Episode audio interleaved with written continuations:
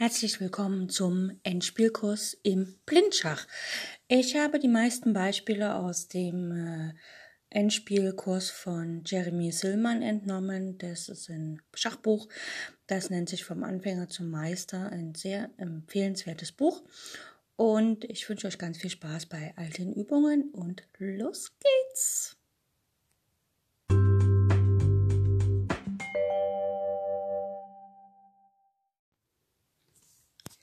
Als taktische Übung gibt es heute ein Matt in 2, wobei wir quasi das Phänomen des Zugzwangs und der Hinlenkung anwenden. Ja, die Stellung ist relativ einfach.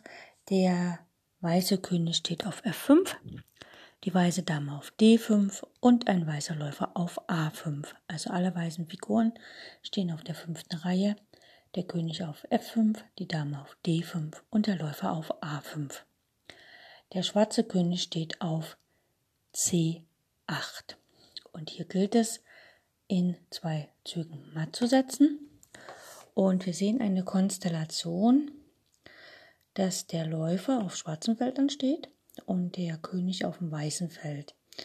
Wenn jetzt die Dame nicht auf D5 stünde, sondern auf E6, dann würde sie einen König, der auf dem Feld D7 steht, matt setzen, denn sie kontrolliert sozusagen äh, einen Pfeil, der besteht aus den Feldern C8, D7, E6, das ist der eine Strahl über die Diagonale, und dann den anderen Strahl C5, C6, D6 und E6, das ist der andere Strahl und so wie E8, E7, E6. Ne? Wenn die Dame auf E6 steht, kontrolliert sie dieses Gebilde, was aussieht wie ein Strahl.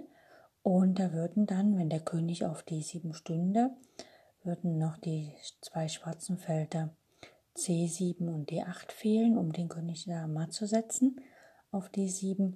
Und diese Felder kontrolliert der Läufer auf A5. Das heißt also, wir müssen mit unserer Dame so setzen, dass wir den schwarzen König zwingen, auf das Feld D7 zu gehen. Dann probieren wir das mal aus. Also die Dame muss sozusagen verhindern, dass der König auf die B-Linie geht. Da gibt es den Zug Dame B7, das bringt nichts. Der König kann einfach die Dame auf B7 schlagen. Oder es gibt den Zug Dame B5. Aber nach Dame B5 kann der König nicht auf C7 und D8 wegen dem Läufer auf A5, aber er kann auch nicht nach D7, wo er eigentlich hin soll, weil die Dame von B5 das Feld D7 auch kontrolliert. Also nochmal zurück mit der Dame auf das Feld D5 und äh, sie kann nicht nach B7, um die B-Linie zu kontrollieren. Sie kann auch nicht nach B5, aber sie könnte nach B3. Checken wir das mal aus.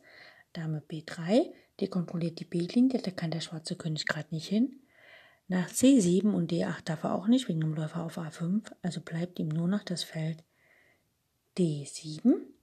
Und dann schauen wir mal, wir wollten ja mit der Dame auf E6 matt setzen und das funktioniert sogar, weil die Dame steht ja auf der Diagonalen A2, B3, C4, D5, E6, F7, G8.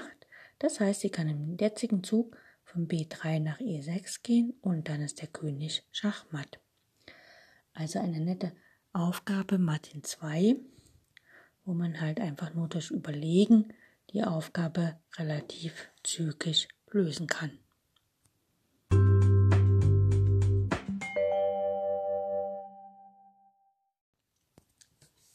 In unserem Endspielkurs geht es heute wieder um ein Bauernendspiel und zwar so ähnlich wie das gestrige, nur dass diesmal der Schwarze ein bisschen cleverer spielt. Also, wir haben den weißen König auf dem Feld A4, äh, nicht A4, sondern B4. Der weiße König steht auf B4. Das ist ein schwarzes Feld. Und die Bauern, die fünf weißen Bauern, stehen auch alle auf schwarzen Feldern, nämlich auf C5, E5, F4, G5 und H4. Ne? Also schön so angeordnet. Der schwarze König steht im Moment auf B7 und all die schwarzen Bauern stehen auf weißen Feldern, also C6, E6, G6 und H7. Ne, Weiß hat einen Bauern mehr, nämlich auf der F-Linie den F4, weil da Schwarz hat nicht mehr den F7-Bauern.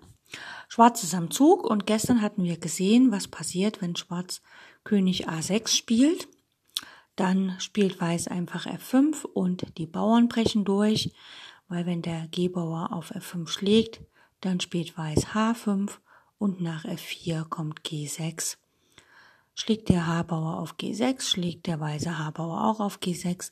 Weiß braucht noch zwei Schritte zur Umwandlung und Schwarz braucht drei Schritte. Das heißt, wenn Schwarz jetzt F3 spielt, spielt Weiß G7, spielt Schwarz F2, spielt Weiß G8 und holt sich eine Dame und wenn Schwarz F1 spielt und sich eine Dame holt, ist Weiß am Zug und setzt mit Dame A8 matt. Das will natürlich Schwarz nicht und deswegen darf Schwarz in der Ausgangsstellung äh, nicht mit dem König nach A6 gehen, weil da droht er dann matt, sondern er spielt hier König C7. Und jetzt sehen wir auch schon, wenn Weiß jetzt F5 spielt, was ja möglich ist, dann schlägt nicht der G-Bauer, sondern der E-Bauer. Äh, ne? Also wenn Weiß F5 spielt, dann spielt Schwarz E schlägt F5 und dann steht der schwarze König im Quadrat des E5-Bauern von Weiß und damit kann er den Bauern aufhalten und letztlich kann Weiß keine Fortschritte machen. Wenn aber nach König C7 Weiß zum Beispiel König A5 spielt, einfach um sozusagen von hinten durch die Brust zu kommen, dann spielt Schwarz einfach König B7 und sagt, Moment, mein lieber weißer König, hier geht's nicht weiter. Ich lass dich nicht äh, von hinten sozusagen an meinen schönen C-Bauern ranlaufen. Und wenn dann Weiß König A4 spielt, dann spielt Schwarz wieder König C8 und lässt sich alle Möglichkeiten offen bleibt im Quadrat des E-Bauern und kann jederzeit, egal wie Weiß jetzt spielt, hat er die Wahl zwischen B7, C7 oder D7, einfach um den Weißen aufzuhalten. Wenn Weiß also König A5 spielt, kann Schwarz wieder König B7 spielen, immer das gleiche Spielchen.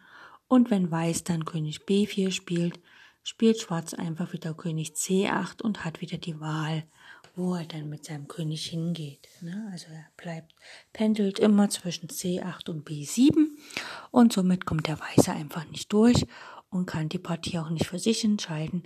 Das heißt also, die Partie endet Remis.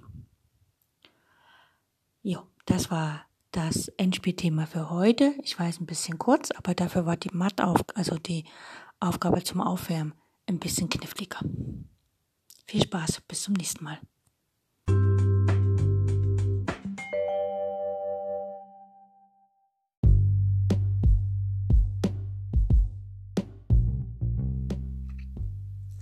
In jüngster Zeit ist die Bedeutung des Endspiels stark gewachsen. Das Reglement von Turnieren hat sich wesentlich verändert. Partien werden heute kaum noch vertagt. Die häusliche Analyse fällt weg. Man muss eine Entscheidung am Schachbrett treffen. Ohne ausgezeichnete Kenntnisse und ohne das Verständnis der Endspielgesetze ist es schwer, diese Aufgabe zu bewältigen. Fehler im Endspiel sind die letzten in einer Partie. Man kann sie nicht mehr korrigieren. In meinem Endspielkurs behandle ich die Theorie, die Analyse und die Technik des Endspiels, also alles, was ein Schachspieler über dieses Partiestadium wissen muss. Ich weiß selbst, dass ich nicht vollkommen bin und dass einige meiner Analysen und Vorstellungen nicht zu 100% stimmen werden. Deswegen bitte ich euch, liebe Zuhörer, seid wachsam und lernt selbst zu denken. Selbst wenn ich euch etwas vorgebe, muss es nicht stimmen, sondern setzt euch hin und prüft das genau, was ich sage. Wenn es falsch ist, dann seid stolz darauf, dass ihr einen Fehler gefunden habt. Ihr könnt mir über alle Kanäle schreiben und ich bin offen für Kritik. Wenn euch das Ganze gefällt, was hier im Endspielkurs kommt, dann bitte ich euch, falls ihr Freunde, Bekannte, Verwandte, andere Schachspieler kennt, informiert sie über mein Schachradio, Schach on Air, so dass mehr und mehr Zuhörer zu meinem Radio kommen und den Endspielkurs auch hören. Ich freue mich auf die nächste Sendung.